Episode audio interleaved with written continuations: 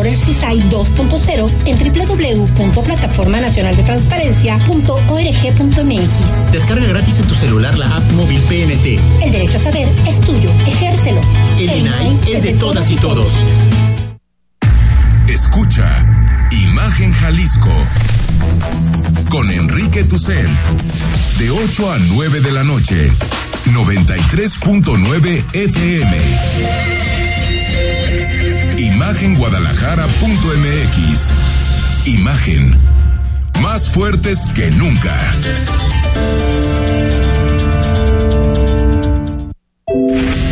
Facebook Imagen Radio Guadalajara. Imagen más fuertes que nunca. Muy buenas noches, ya es viernes, estamos en 8 de octubre, cerramos semana con toda la información, el análisis y el debate en imagen. Próxima semana, pues es, eh, Rodrigo La Rosa como semana corta, ¿no? La próxima. Digo, para ti, para mí siempre es la misma, Sí, es la misma. semana y los puentes en este negocio no existen, pero es 12 de octubre, Es que es de la martes Virgen, 12 ¿no? de octubre, eh, que, que es el festejo de la romería.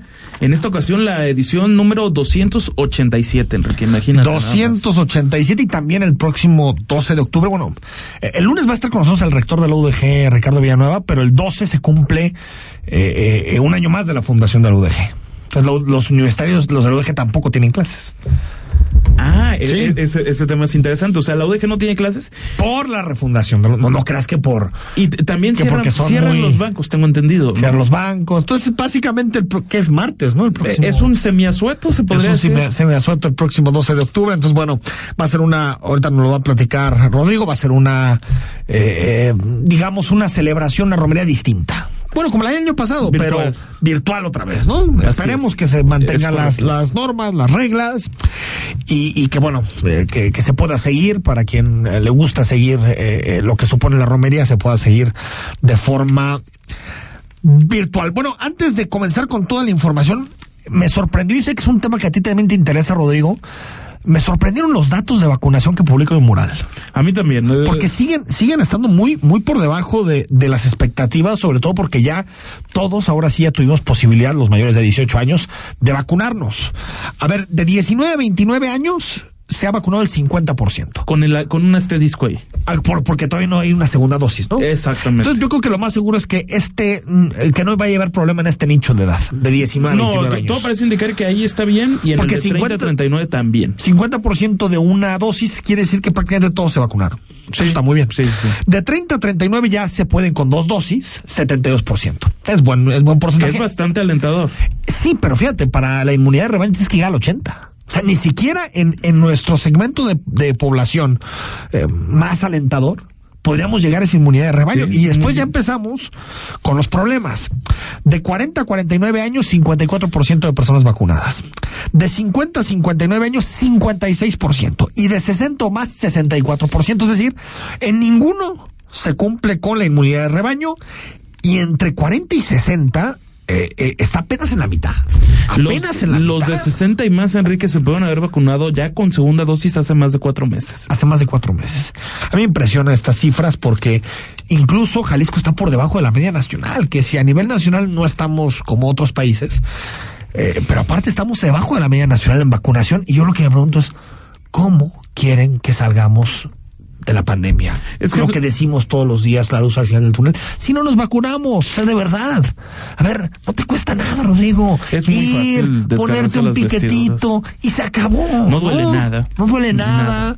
Eh, si te va mal es un día, no, no, no una enfermedad que te puede costar la vida. Hay que vacunarnos, de verdad hay que vacunarnos. No, a mí lo que me llama la atención es desgarrarse las vestiduras de maldito gobierno está haciendo las cosas más, cuántos muertos más, Hugo López Gatel, pero yo siendo un irresponsable absoluto Y no cuesta, no, porque no, aparte no es me, no me vacuno. Y yo he escuchado comentarios, bueno, aparte del chip, bueno, hay quienes dicen que que los hacen caminar tres o cuatro cuadras, que eso no se vale, que por qué no llegan en el coche. A ver, se puso el drive-thru para las personas de 60 y más, pero ¿por qué los que tienen 30 o veintitantos, como es mi caso, ¿por qué no podemos caminar, caray? ¿Qué, No, bueno. qué- qué daño les, A ver, ayuda. qué daño les va a hacer? Ayuda, ayuda también para la salud, echar una buena caminada, una corrida todos los días. Bueno, cada semana Pablo Lemus va a dar un recorrido por el centro histórico de Guadalajara con el objetivo de ver de qué manera se puede recuperar el centro histórico.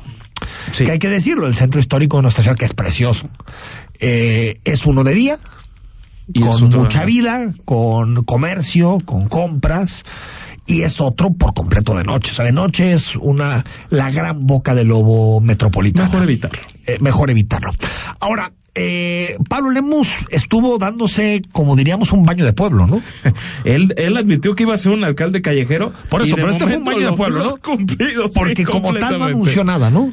No, de, de hecho, a ver, pudimos hacer una, una entrevista que se prolongó por más de 10, 15 minutos, donde estaba con Una banquetera, una banquetera. exactamente, una, una banqueteada, y después lo que hacía fue como tomar datos con personal del ayuntamiento de alguna calle en mal estado, o alguna zona donde las banquetas hayan sido levantadas, y entonces afecta para el, el sano convivir de las, de las personas, etcétera. Ahora, ayer platicábamos de este caso tan dramático en Pueblo Quieto, que fue asesinada una persona, y, y bueno, aparte de lamentar lo que sucedió, pues un poquito echarle luz a, esta zona de la ciudad, a Pueblo Quieto, que es un espacio eh, tomado desde hace muchísimo tiempo por eh, eh, migraciones, por criminales, por pandillas, por asentamientos irregulares, y le preguntaste sobre esto. Sí, le, le, le podemos preguntar al alcalde precisamente sobre qué, qué podía hacer, pero y, y llama la atención la respuesta porque desde la autoridad local parece que se puede hacer muy Poco. poco. Muy, muy poco. y domingo, pero a ver, hay que también ser eh, completamente francos. Para entrar a hacer una intervención en Pueblo Quieto necesitamos también el apoyo del gobierno federal, muy en concreto de la Guardia Nacional y del gobierno del Estado. O sea, esto no es algo que el municipio pueda entrarle. Pero eso se los vamos a platicar después. Vamos, no sean malos.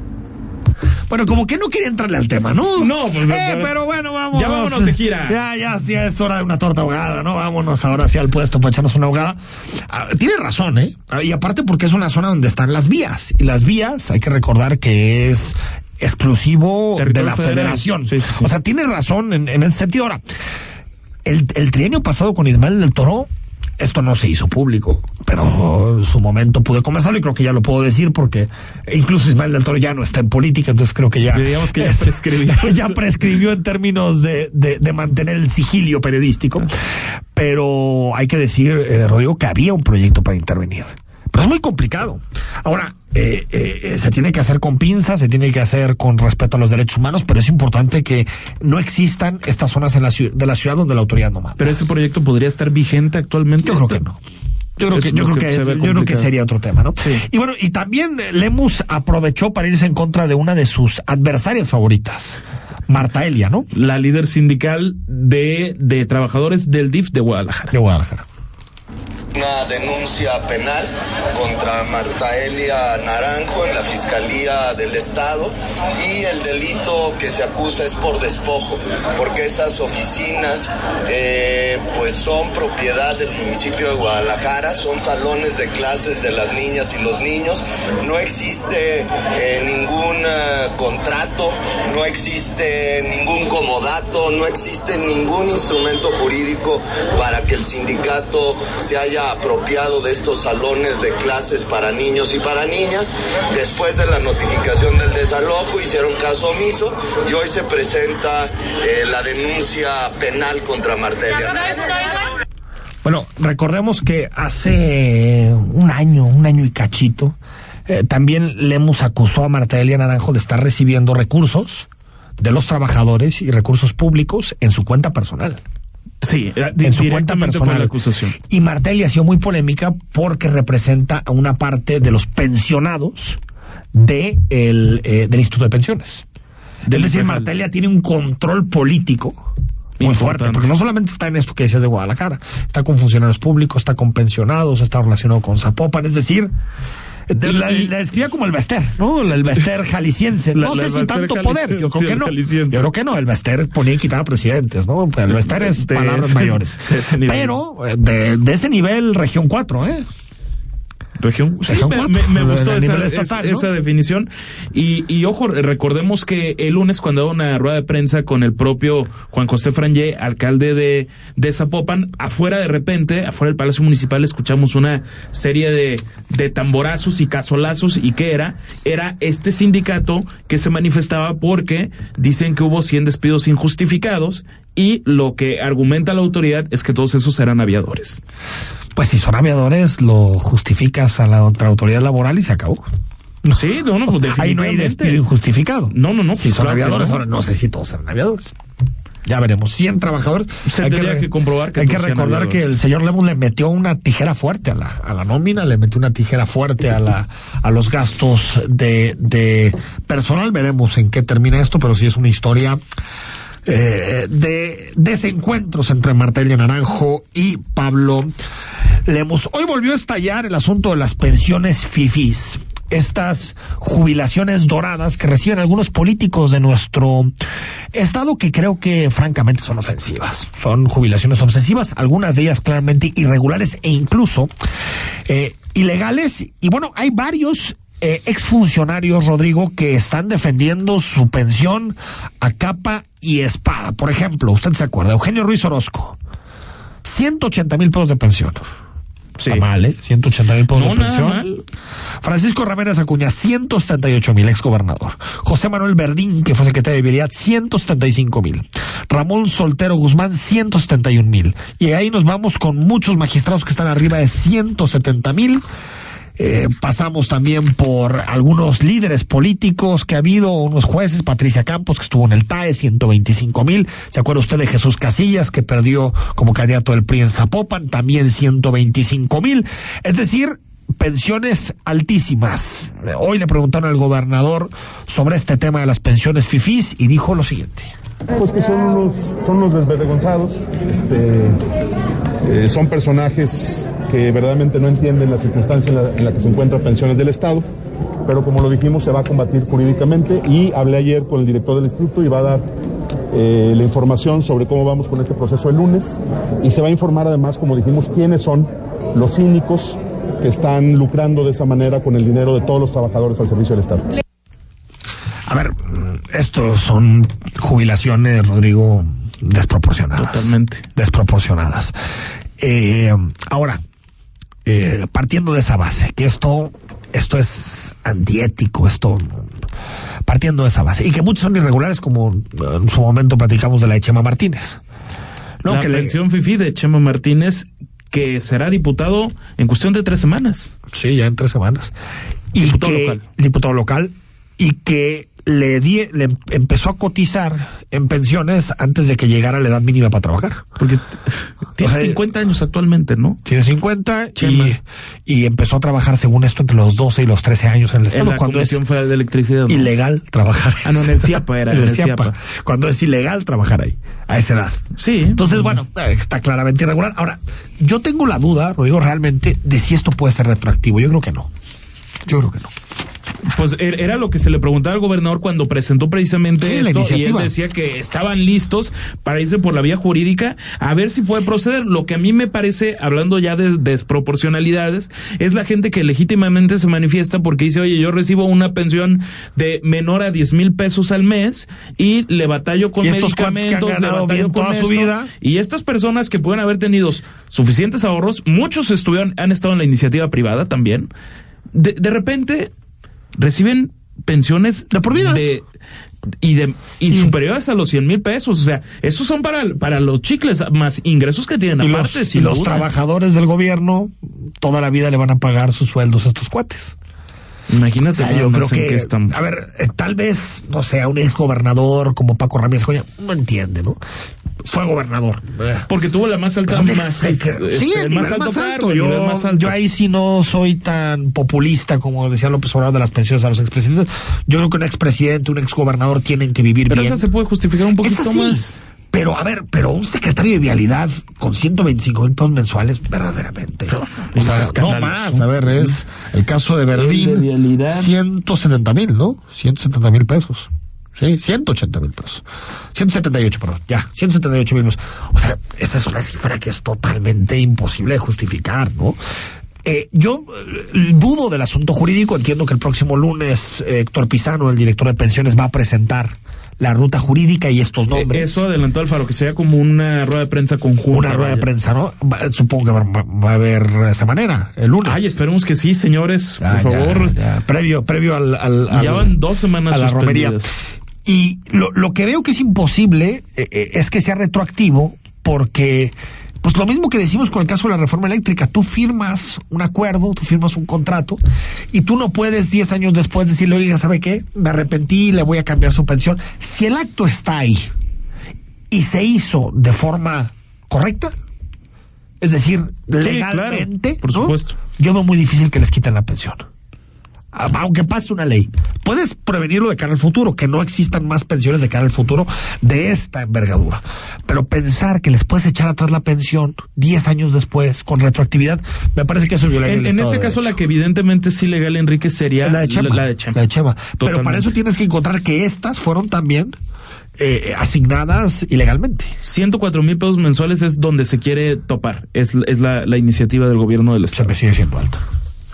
104 mil pesos. Pero bueno, es mejor que estar ahorita discutiendo sobre 200 mil pesos, ¿no? Que Sí, es prácticamente sí, lo doble. totalmente. Nos vamos al corte, son las 8 de la noche con 16 minutos. Hoy la mañanera duró poquito, 40 minutos, porque el presidente de la República recibió a una delegación de altísimo nivel que vino de los Estados Unidos, encabezados por Anthony Blinken, el secretario de Estado, para hablar de seguridad y también para enterrar lo que en su momento, tú te acordarás, se llamó la iniciativa Mérida, que fue eh, negociada en el periodo de Felipe Calderón.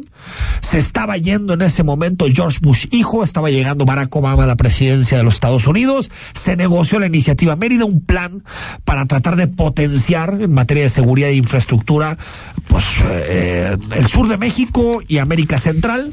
Y hoy quedó enterrada y tenemos un nuevo nombre de esta relación que se llama Entendimiento Bicentenario. Vamos al corte, escuchamos al presidente, escuchamos todo lo que tiene que ver con esta eh, reunión y como siempre, como todos los viernes, las frases de la semana están cargadísimas porque nuestros políticos nos regalaron una, una semana con muchísimas joyas. Al corte, estamos en imagen, noche de viernes. El análisis político. A la voz de Enrique Tucent. En Imagen Jalisco. Regresamos.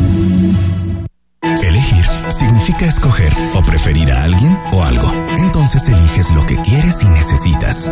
Cuando eliges que tu voz se escuche, puedes decir Yo soy el INE. así, en primera persona.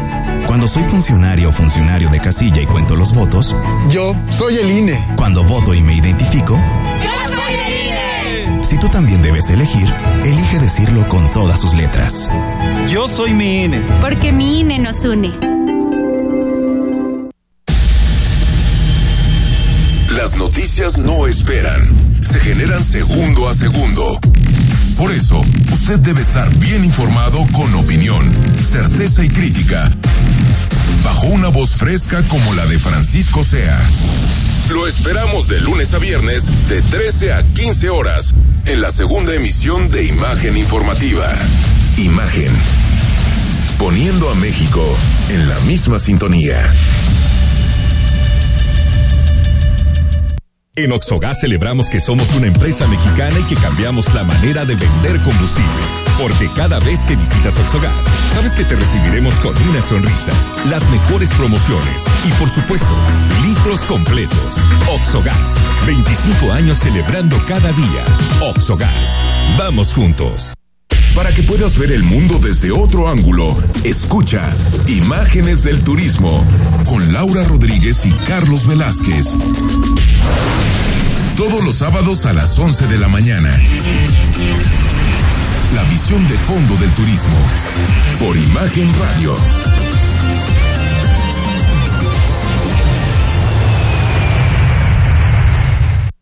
Yo decido lo que quiero y lo que no.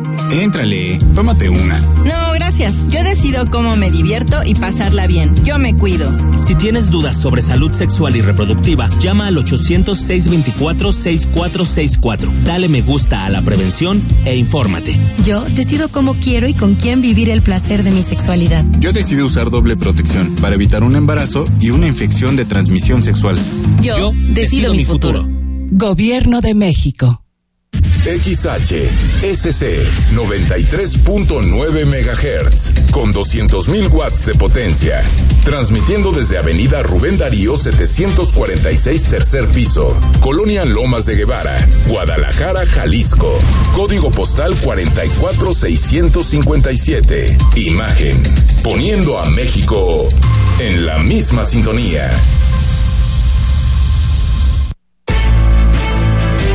Estás escuchando Imagen Jalisco con Enrique Tucent. Twitter, arroba Imagen Radio GDL. Imagen, más fuertes que nunca.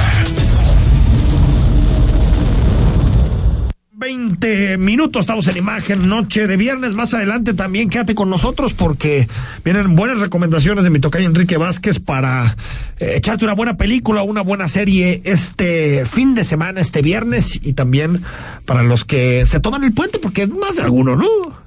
O sea, hasta el martes. Sábado, domingo y lunes y lunes. El lunes es el. Es que el puente es eso, ¿no? Eh, Puedes sí. agarrarte un día ahí, ¿no? Que puentea. O sea, que se fin de, semana. de miércoles a viernes, total. Pero bueno, ahí hay, buenas series para que puedas. Eh, eh, para que puedas pasar un muy buen fin de semana. Hoy quedó enterrado el plan, en su momento, la iniciativa Mérida y una larga tradición de acuerdos entre México y Estados Unidos, entre ellos el Plan Puebla-Panamá, la iniciativa Mérida. Y así lo, lo, lo, decía el presidente López Obrador, eh, que platicó algunos minutos con la delegación que vino a los Estados Unidos. No vino Biden, vinieron la plana mayor, pero no vino el presidente de los Estados Unidos, Joe Biden. Y esto decía el presidente de la República luego de pasarse unos seis, siete minutos hablando de, de, historia, que yo veía la cara de los de los gringos y así como decían, ¿y cuándo va a llegar el presente? va Si sí, viene 200 años atrás. Bueno, esto dijo el presidente. Los cambios económicos, comerciales en el mundo que nos eh, demandan mayor unidad, integrarnos para consolidarnos como región en lo económico, en lo comercial. Y le decía yo eh, señor Blinken, y se lo comenté también al presidente Biden y a la vicepresidenta, de que se le atribuye a Porfirio Díaz la frase de que pobre México, tan lejos de Dios y tan cerca de Estados Unidos. Y ahora nosotros decimos, bendito México, tan cerca de Dios y no tan lejos de Estados Unidos. Hijo. pero esta frase ya la he dicho como tres o cuatro veces, ¿no? A lo largo sí. de sus sexenio. Ahora, porque estaremos más cerca de Dios, güey. ¿Será? Será. Y, y yo pensé que iba a decir tan y tan y no tan lejos de La Habana. No, no hubiera sido, no, no hubiera caído bien, no hubiera caído bien, no hubiera caído bien. Ahora, no conocemos, se llama entendimiento bicentenario, porque el próximo año se cumplen 200 años del comienzo de relaciones entre Estados Unidos y México en la era de México independiente, digamos, en 1822. Eh, y no conocemos realmente nada de lo que se acordó. No. Lo que sabemos no. es que el presidente de la República volvió a invitar a Biden, le volvió a, a, a, decir que venga a visitar México, no quiere venir. No se ve muy animado, ¿eh? No quiere venir Biden, y es chistoso porque Obama vino más rápido, Bush, que te digo, Fox casi estaba tomando y ya Bush estaba en lista de Amigo espera. Jorge, bienvenido. Esos, se llevaron muy bien, George y, y, Vicente. Eh, eh, pero Biden no tiene ninguna prisa, ¿eh? No, ya ha ido ninguna. un par de veces a Europa, tiene otra agenda y creo que el mensaje es muy claro, ¿no? El mensaje es que ahorita México y la relación con México no es prioridad para el y, presidente y, y de Estados Biden, Unidos. Este, ¿qué serían ya 10 meses en el poder? Sí, desde enero. ¿No? Un poquito más, nueve, Poqui- nueve y poquito cachito, menos, ¿no? O sea, pero. A ver, pero casi todos los presidentes ya habían. ¿no? Obama ya había venido para ese momento. ya, ya, ya, Bush también ya había venido para ese momento. Bush ya había venido para ese momento, Bush padre también, eh, no sé, yo creo Do- que... Donald Trump sí no, por otras Donald Trump no, situaciones. pero Donald Trump vino como candidato. Ah, bueno, Entonces, sí, ¿qué- maravilloso. ¿Qué, qué te digo? Eh, no? no vino como presidente, pero vino como candidato invitado por Enrique eh, Peña Nieto. Ahora se presentará eh, un plan eh, para los siguientes tres años que tienen que acordar las dos administraciones. Y todo esto, eh, eh, Rodrigo, en un entorno bastante polarizado porque eh, la reforma eléctrica del presidente López Obrador no está gustando en buena parte de los Estados Unidos. Y hoy le preguntaron al, al presidente sobre este tema y dijo que no habrá moneda de cambio, es decir, que no habrá ningún tipo de negociación, en particular con el PRI, para que apruebe la reforma eléctrica. los integrantes del gabinete de energía y va a estar también el secretario de gobernación y la consejera jurídica. Van a estar todos para eh, exponer aquí sobre la reforma energética. Y no hay este ninguna negociación no hay moneda de cambio. No hay moneda de cambio, eso sí, eh, el coordinador de los senadores de, del PRI, Miguel Ángel Osorio Chong, dijo que en el Senado buscan un acuerdo con PAN, PRD y MC para detenerla. Los diputados dicen que ya verán que para qué tanta prisa Y está en el Senado ya hubo definición. En el Senado dicen que no piensan acordarla. Y hasta Ruiz Macía también salió a decir que, No se que ni hablar. Pero los, los diputados dicen, "Meh, hay que sentarnos, ¿no? A ver, invítame una copita, vámonos a cenar. Y los gobernadores del PRI están presionando para que sí. Bueno, depende de qué gobernador. Murat en Oaxaca, Bueno, bueno, pero que se apruebe. Murat- está entregado. Murat está Murat entregado. entregadísimo. Eh, Riquelme en Coahuila dice que no, que los diputados de Coahuila votarían en contra. López Obrador está logrando lo que quiere, destruir al PRI. Lo está logrando. No, no, no, es, Es que muy hábil yo, para yo la mañana, yo, yo mañana lo escribo en mi columna de Milenio. A mí se hace un jaque mate, porque destruyes al PRI. Y si destruyes al PRI, hay una parte del voto priista que se ir a Morena. Pero fácil. Fácil, dar un brinco. Y aparte destruyes la coalición de 2024. Ahora, ¿y no, no será también, Enrique, pongo, pongo so- sobre la mesa, que dice el presidente, no va a haber una negociación porque con el chantaje nos basta? O sea, el, el que- chantaje de que yo, yo sí me imagino un nivel de que A si ver. los diputados dicen no, llegue en ese momento la unidad de inteligencia financiera Sí. y empiecen a investigar Totalmente. las cuentas de Alejandro Moreno en Campeche, por ejemplo. Yo creo que la unidad de inteligencia la necesitas. Con uno de tercer nivel del Ministerio Público, con ese ya llega. Digo, es que. O sea, eh, ni siquiera llegaría tan alto. Por favor, es que esta- esta- son tan obvios las corrupciones que hay en la cúpula del PRI. Eh, que no necesitas a Es que cuando hay tanta cola que te pisen hay que ser muy tema. prudente. ¿verdad? Ese es el tema. ese es Híjole, el tema, ¿no? cosa. Para, como dicen, para tener la boca grande hay que tener la cola chica. La cola chiquita. Pues ahí está el asunto con el PRI. Ahora, yo sí creo, eh, eh, Rodrigo, que el presidente apunta a este, uno, dos, a destruir la coalición de 2024, que desde ahorita, porque si al PRI lo tiene con la soga al cuello, pues el PRI en los temas clave va a tener que jugar con Morena, no va a poder jugar con el, con el PAN y con el PRD. Y otra, yo creo que el presidente de la República, los platicamos ayer con Gonzalo Monroy, las propuestas. Yo creo que está proponiendo algo tan ambicioso, por decirlo de alguna manera, en la negociación, para que cuando lleguen los tiempos baje algunos temas. Por ejemplo, yo sí veo que diga, está bien, aprueben el resto, pero vamos a negociar para no cancelar los contratos. ¿Qué es la insinuación de Ricardo Monreal? Que es la insinuación de Monreal. Así como el presidente de la República queda bien con sus bases al proponer algo muy agresivo, pero al mismo tiempo empieza a decir, ¿saben qué? Vamos a negociar con las eléctricas. Tienen razón. Tienen razón. No vamos a desaparecer los órganos reguladores. Que se quede alguno. ¿no? Ahora, eh, es decir, también eh, es de primero, de, de la primera materia que te dan en negociación. Pues si quieres llegar al 5, pues no empieza a negociar en el 4, empieza a negociar en el, En el- 10. en el 10, ¿No? Para que vaya cediendo en el camino. Entonces creo que para el presidente, a menos de que cambien mucho las cosas en el tablero, me parece que es un saque en donde yo no veo cómo pierde esta batalla. Ahora, la, la- No la veo. parte positiva de, de tener a un Ricardo Monreal, que es un ala menos radical, si se quiere ver de esta manera, que dice hay que negociar para lograr consensos. Eh, eh, eso es clave. Sí. Bueno, es que al final la política es eso. Por supuesto. es la política. Pero, eh, pero el ala más radical de Morena no concibe es que cree las que negociaciones. es traicionar. Cree que es traicionar, tal cual, traicionarse. Tal cual, totalmente. Los, casi siempre las partes más radicales de los movimientos consideran que ceder frente a otra persona es prácticamente traicionarte. Bueno, antes de irnos al corte, Rodrigo, segundo año, la romería del próximo noche del 11 al 12 de octubre va a ser virtual. Va, va, va, a ser virtual en virtud de que los, los casos, a pesar de que ya hay vacunación actualmente, pues es un panorama muy similar al que vivimos en octubre 2020. ya de, de 2020 y entonces, ¿qué es lo que va a suceder? Que no sean acreditaciones de prensa y se va a supervisar también que la gente no se aglomere queriendo transportar a la, a la Virgen, es decir, un grupo de motociclistas se va a ir y van a llegar de volada al ah. centro de Zapopan.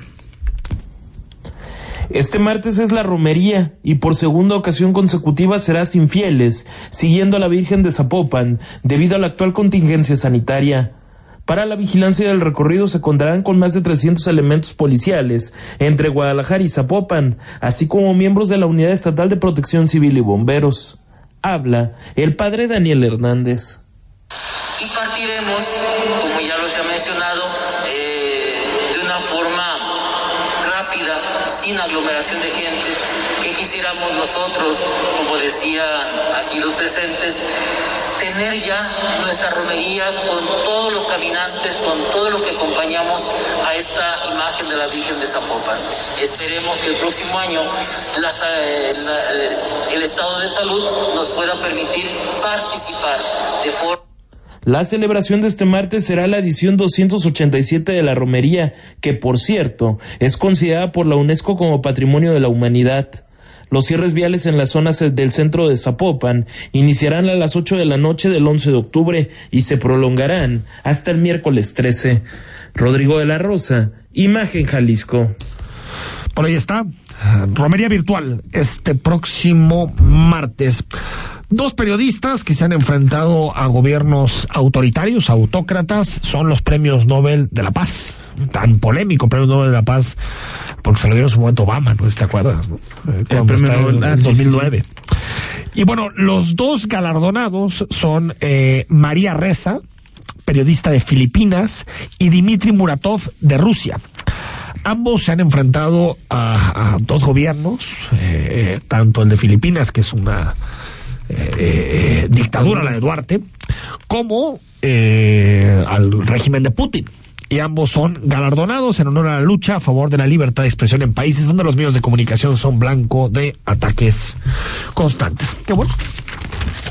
Queda para el gremio. Enhorabuena. Queda para el gremio. También un presidente de Colombia tuvo el premio bueno, Juan Manuel Santos. Sí, Juan, Manuel, Santos, cuando fueron las, las pláticas con las FARC. Con las FARC, al final terminaron desarmándose, pero si se acuerdan, en referéndum no eh, los colombianos votaron en contra de los acuerdos de paz en su momento.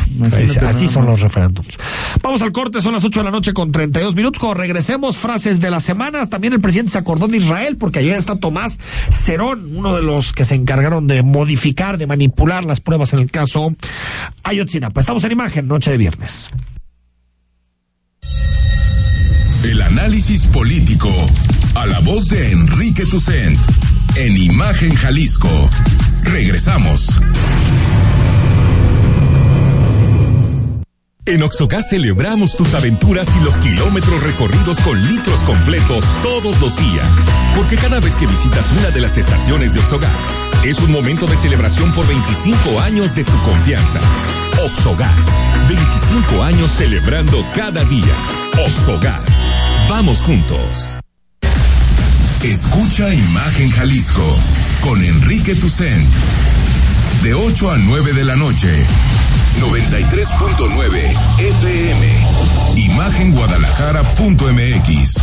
Imagen. Más fuertes que nunca.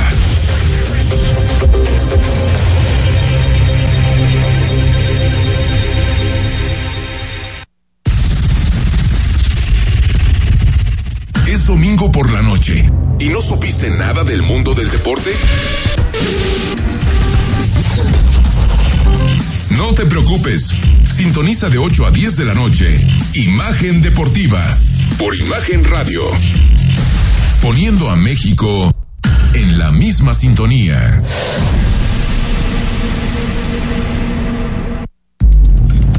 Estás escuchando Imagen Jalisco con Enrique Tucen. Facebook, Imagen Radio Guadalajara. Imagen, más fuertes que nunca. 8 de la noche con 34 minutos. Hace algunas horas se confirmó que um, un tribunal otorgaba un amparo, un tribunal federal, a Rosario Robles para salir de prisión. Rosario Robles Berlanga, que pues lleva prácticamente desde el inicio de la administración de López Obrador en prisión. Eh, eh, pues al parecer, el, el, eh, por los temas que se le acusa, pues eh, logró un amparo, pero todo indica que la Fiscalía General de la República le tendría otras carpetitas de investigación abiertas Ajá. para pues que no salga de prisión Rosario Robles. Tiene el amparo, pero es posible que la Fiscalía la acuse por otras cosas. Y A por ver, lo tanto, no, no, no salga de prisión. Enrique, a juzgar por otros personajes, está clarísimo que lo de Rosario Robles son venganzas personalísimas de la 4T por videoescándalos que vienen desde 2004.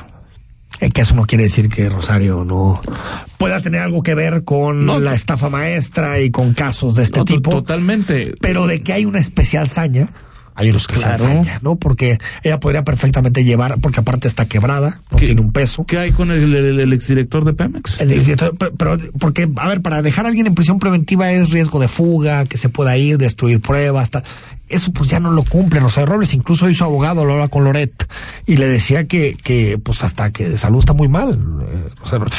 Digo, más allá de generar cierta empatía, lo que creo es que no constituye un riesgo de fuga. O sea, no, se va a ir Rosario se- Robles del país, por no favor. se trata de defenderla, pero No, sí es no. evidente que hay una saña, como ya decías, muy personal contra Rosario Robles. Y antes de empezar con las frases de la semana, Samuel García, eh, bueno, ¿qué tal su, su acto de inauguración? Eh? Wow. No, no, no. pero- Samuel García, el gobernador Oye, de Nuevo León. Y ahí estaba el gobernador Enrique Alfaro. Ahí está. Bueno, estaba todo. Jalisco, al parecer. Yo vi a toda la ah, gente que por subió supuesto. Jalisco no te rajes. Eh, Jalisco, Nuevo León. ¿no? Siempre hemos competido y ahora como que somos amigos. ¿no? Eh, Pero es que también, y, y sí es una admiración genuina realmente la que tiene el gobernador Samuel por el gobernador Alfaro. ¿eh? Eso definitivamente. Puede ser que sí. Ahora, lo que denuncia es que se encontraron micrófonos para espiarlo en el gobierno de, en los eh, edificios del gobierno de, de Nuevo León. Así lo, así lo decía. ¿Y qué creen? En el piso 26, donde estaba la Secretaría de Desarrollo Sostenible, encontramos micrófonos. Estos patanes algo tienen que esconder o algo hicieron bueno, micrófonos. También recuerdo que Alfaro lo, lo, lo señaló cuando llegó a Guadalajara. ¿Ah, sí? Sí, recuerdo que también Aristóteles, cuando llegó al gobierno de Jalisco, en Casa Jalisco, dijo que había micrófonos. No es nuevo este asunto. No, Aparte de instalar un micrófono, pues imagínate lo fácil que es, ¿no? Para Sí, obtener no, no, ciertas. Ahora, a mí se me hace que Samuel está como con el guion de House of Cards, ¿no? Así. ¿No? Como Pero con- haciendo con- la con- política como muy... Tal vez con una diferencia. La denuncia me parece que la hizo en su cuenta de Instagram, ¿no? Ah, sí, claro. Qué peculiar. es la cuenta oficial de... ¿no?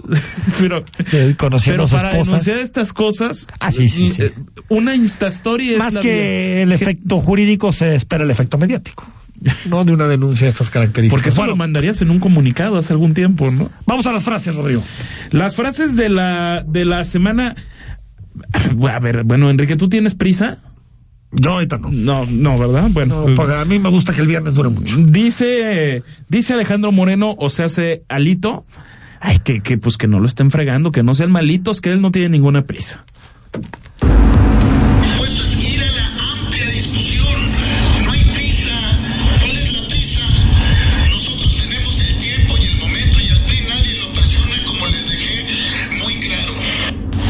¿Cuál es la prisa? Si el dinosaurio siempre está ahí, hombre, ¿no? ¿Cuál es la prisa?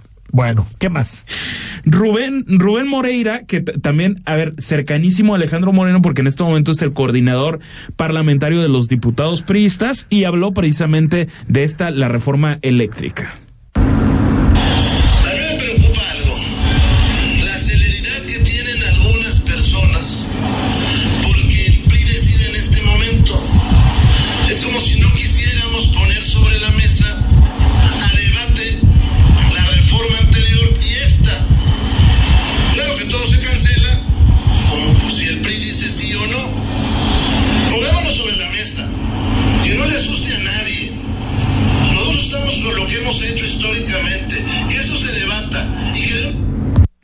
Lo que hemos hecho históricamente, es decir, ¿Qué han hecho históricamente? pasamos una reforma eh, de una manera con Peña y ahora podríamos aprobar una reforma que elimina todo lo que aprobó Peña.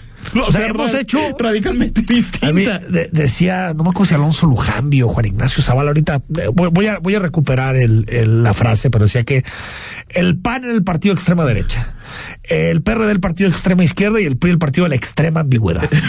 y es cierto, la extrema ambigüedad, así que el PRI puede votar una cosa, la otra, la contraria, total. Si conviene, pues adelante. Y por eso dice Moreira, pues ya, ¿no? Déjenos, déjenos sernos Ya bolas solos. déjenos en paz. Tal, cual. vez, tal vez dentro de un mes definamos qué rollo.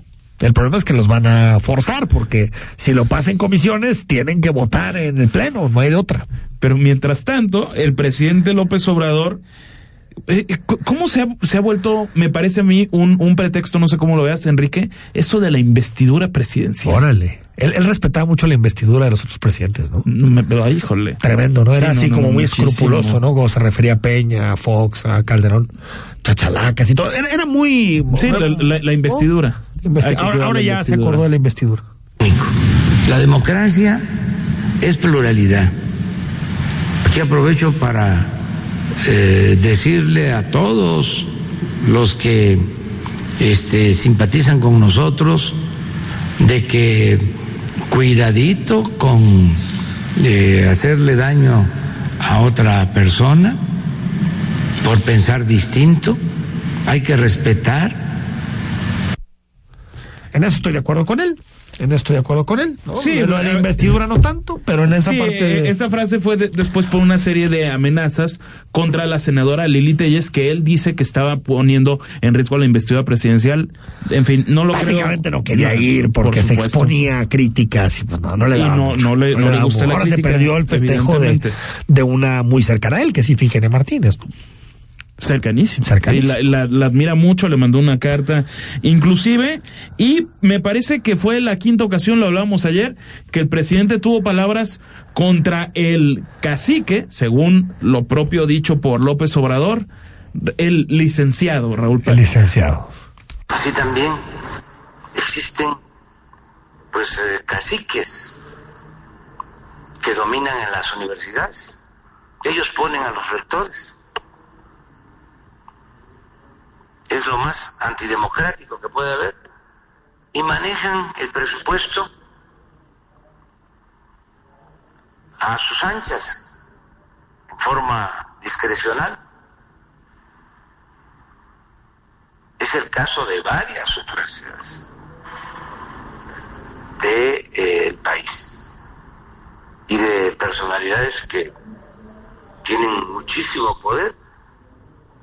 El señor Padilla de Jalisco no es rector, pero es el que manda. Bueno, no le cae bien. Y aparte a Raúl le dan, a Raúl Padilla le dan el premio Princesa de Asturias. Pues le cae peor. Le cae peor Le cae peor, si ya le caía mal.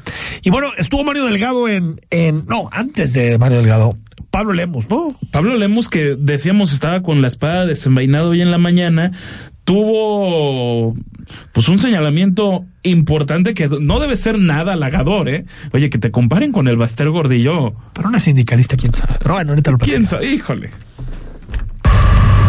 Yo no voy a, yo no voy a acceder a las presiones de Marta Elia. Se acabó nuestra Elvester Gordillo local, se le acabó la fiesta a Marta Elia, que lo entienda. Vámonos ya a la gira, vámonos a la Aparte me encanta este estilo de, de Pablo Lemos de, de avienta la bomba, y vámonos, vámonos para atrás, ¿no? Ya lo que sigue, o sea, ya que tiró la bomba, ya que no me preguntes Ahora sí que la bomba, vámonos corriendo. ¿no? A lo que sigue.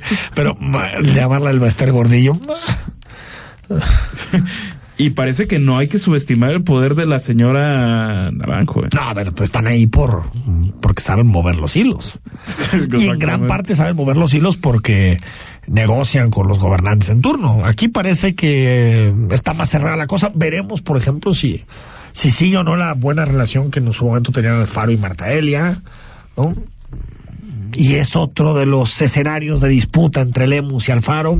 Sí, porque lo que le preguntaban era ¿y por qué algunos expresidentes de su partido pues no tuvieron estos problemas. O sea, estaríamos hablando de Ismael del Toro de Ismael y, Enrique de Alfaro, totalmente. Entonces yo creo que ahí hay una interpretación que no, no solo es entre la relación de Marta Elia y, y, y, Le- y Lemus, sino en general de lo que está pasando con Movimiento Ciudadano con, con vistas a, a 2024. Por cierto, ayer eh, le hizo una entrevista al, al gobernador Raúl Frías y, y salió en Megacanal y salió el, el tema de Lemus. Ajá. Y dijo que él no tenía ningún problema, pero le recordó, le recordó que a ver si recordamos para el lunes el audio, eh, le recordó que él llegó ahí en gran parte por el proyecto político que. Alfaro y su grupo construyeron. Y ahí razón no le falta. No le falta, pero como diciéndole, a ver, a ver, a ver, a ver. Tú estás ahí también por acá. Y de ahí dijo, y también Franje. Creo que es un mensajito muy claro como diciéndoles... Porque en 2012 ya los había invitado a ser a ellos presidentes municipales. No sé si a Franje. No, que, no, creo que fue a, a Lemus. A Lemus más. lo invitaron en 2012 y dijo que no. Y lo invitaron en 2015 y dijo, Y que, dijo sí. que sí. Y dijo que sí. Por la última. La, la última fue el Mario Delgado en esto que fue una rueda de prensa, prensa bastante pasada por un circo mediático ahí, la verdad, sin mayor chiste. Lo cambiaron de sede inclusive porque iba a ser recibido entre abucheos y pues, a ver, con dos sedes alternas, lo que sea. Mario Delgado, el presidente de Morena, pues no es muy querido aquí en Jalisco. Vaya al que no, vaya que no. La consulta del pacto fiscal que le iba a una consulta de ratificación de mandato. Pues nomás quisiera decirle eh, señor Delgado que a lo mejor no está enterado que soy el único político en todo México que se ha sometido no una, sino dos veces a una ratificación de mandato, el único de todo México. Y que en Jalisco, ese es un derecho que ganaron los ciudadanos hace muchos años. El día que los ciudadanos de Jalisco quieran cambiar a sus gobernantes, tienen el derecho de hacerlo. No necesitamos que venga el dirigente de ningún partido a dictarnos instrucciones. Eh, en lo personal, eh, es lamentable que se quiera regatear el derecho que tenemos los jaliscienses de debatir sobre el futuro eh, de las finanzas públicas.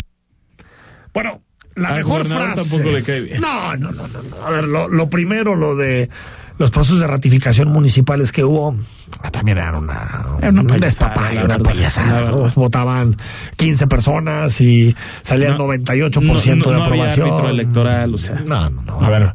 Eh, eh, la segunda parte estoy de acuerdo. En Jalisco, si uno eh, no le gusta a su gobernador, puede empezar a levantar firmas, llegar al 3% de la lista nominal y pedir un proceso Sí, de revocación de mandato. Guadalajara fue consulta patito. No, por eso, verdad. por eso, pero me refiero a que eh, yo pre- sí prefiero lo segundo. Lo primero, el hecho Sí. de que, a ver, los, aparte las administraciones municipales duran tres años y hacer a la mitad uno de revocación se me hace absurdo.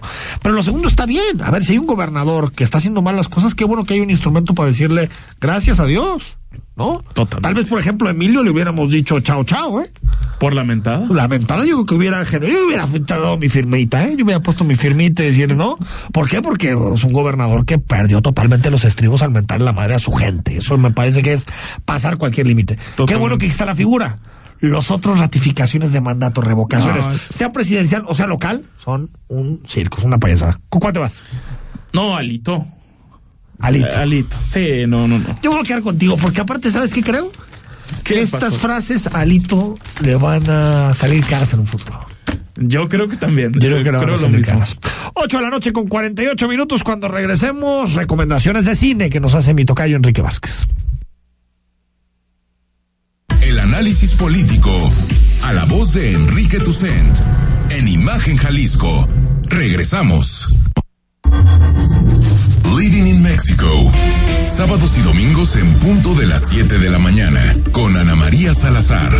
La información precisa de la semana. Análisis y entrevistas en un formato diferente. Completamente en inglés. Living in Mexico. Saturdays and Sundays at 7 a.m. With Ana María Salazar. Imagen Radio.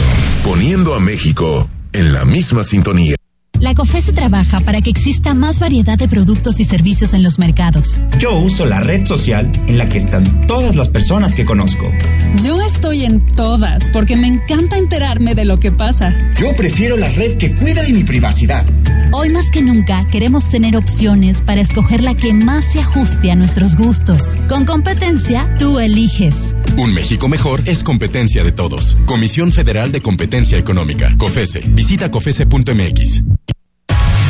Te gusta el básquetbol, béisbol, los autos y todos los deportes, y no solo quieres saber de fútbol,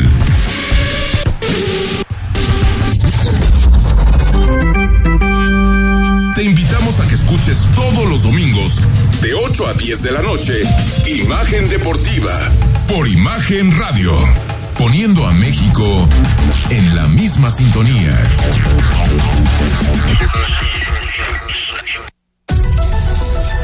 Las noticias en México y el mundo no descansan. Imagen informativa con Patricia Rodríguez Calva. Domingos, 7 de la noche. Imagen Radio, tan grande como la información. Poniendo a México en la misma sintonía. Estás escuchando Imagen Jalisco con Enrique Tucent. Twitter, arroba Imagen Radio GDL. Imagen, más fuertes que nunca.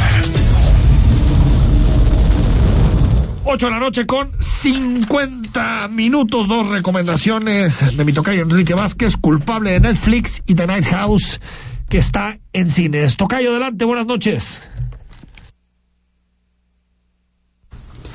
Tocayo, buenas noches, con el gusto de saludarte a ti y a tu auditorio. Vámonos rápido con las recomendaciones de este fin de semana y quiero empezar con esta película que ya tiene al menos tres semanas en la cartelera cinematográfica de Guadalajara y que pues tiene que ver con este espíritu sombrío habitual del mes de octubre en lo que a cine se refiere y la proximidad tanto al Día de Muertos como a Halloween, periodo en el que llegan películas de terror, horror, suspenso y ahora este thriller psicológico con buenos acentos de terror, me refiero a la película La Casa Oscura, que fue como tradujeron el título original de Night House de David Bruckner con la estupenda actriz Rebecca Hall, quien interpreta a una maestra cuyo esposo ha tenido una muerte repentina.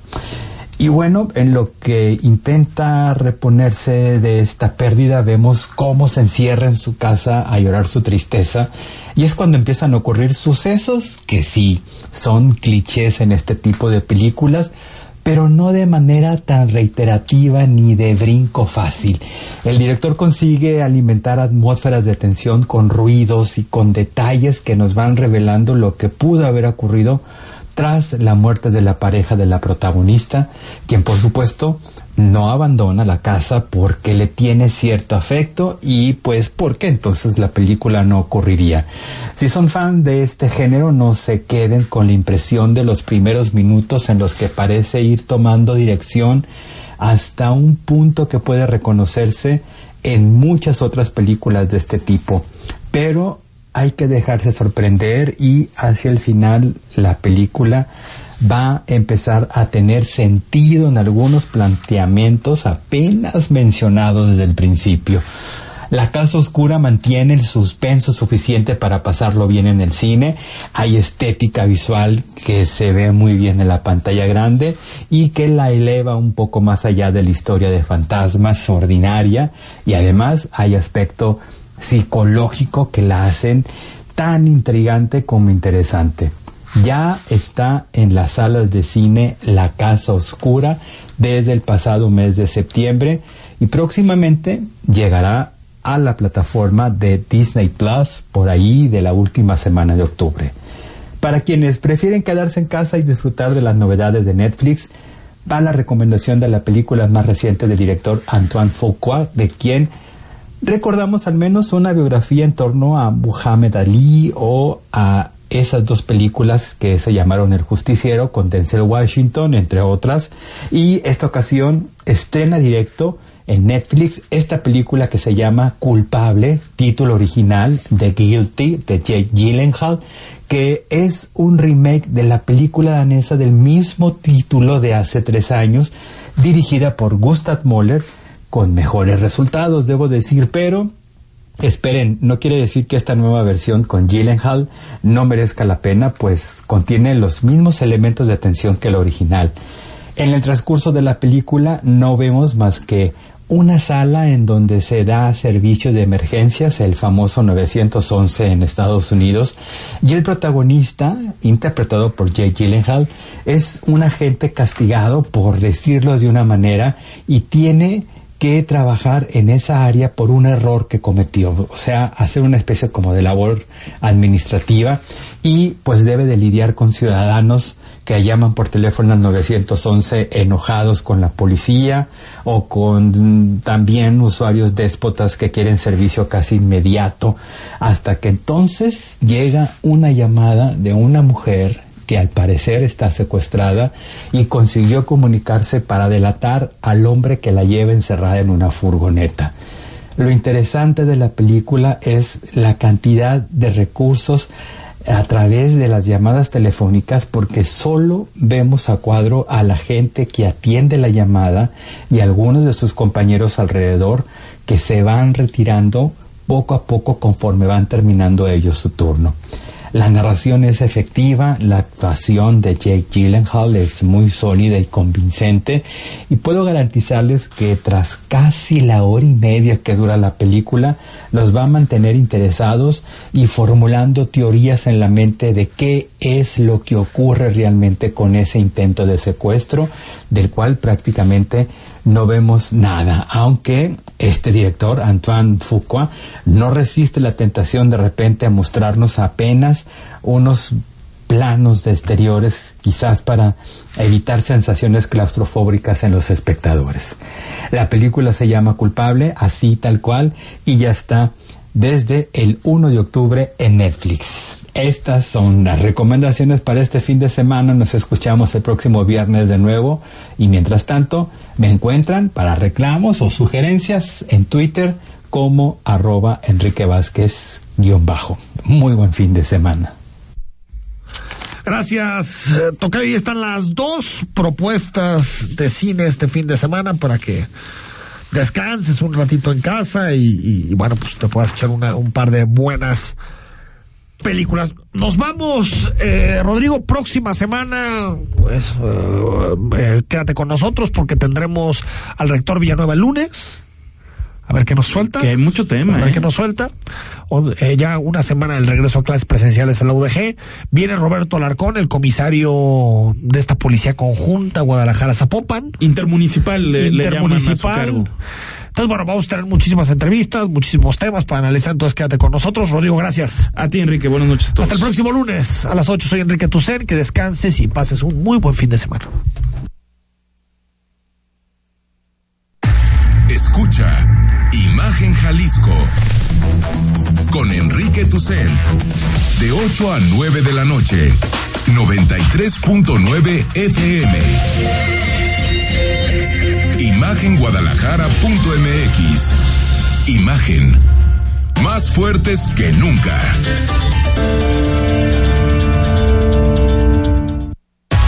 Si te gusta el básquetbol, béisbol, los autos y todos los deportes, y no solo quieres saber de fútbol,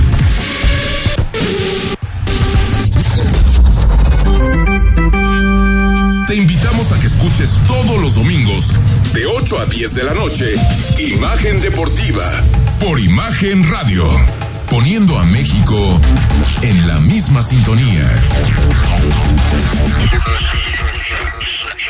Compañeras y compañeros trabajadores de la radio y la televisión, les informamos que a partir de este 3 de noviembre se consolida en México una práctica común de nuestra organización, el STIRT, la democracia sindical, con la materialización del Centro Federal de Conciliación y Registro Laboral en 21 estados del país, organismo que salvaguarda los derechos de los trabajadores y vigila el cumplimiento de las obligaciones laborales. Infórmate en www.centrolaboral.gov.mx. STIRT CTM, Sindicato de Vanguardia. Te invitamos a que nos acompañes de lunes a viernes, de 3.30 a 4.30 de la tarde, en un programa donde los temas deportivos y el debate son parte del juego. El primer protagonista eres tú. La alineación está compuesta por Pablo Carrillo, Juan Carlos Veraza y Christopher Rivera. El mundo de los deportes resumido en una frase. Palabra del deporte. Por Imagen Radio.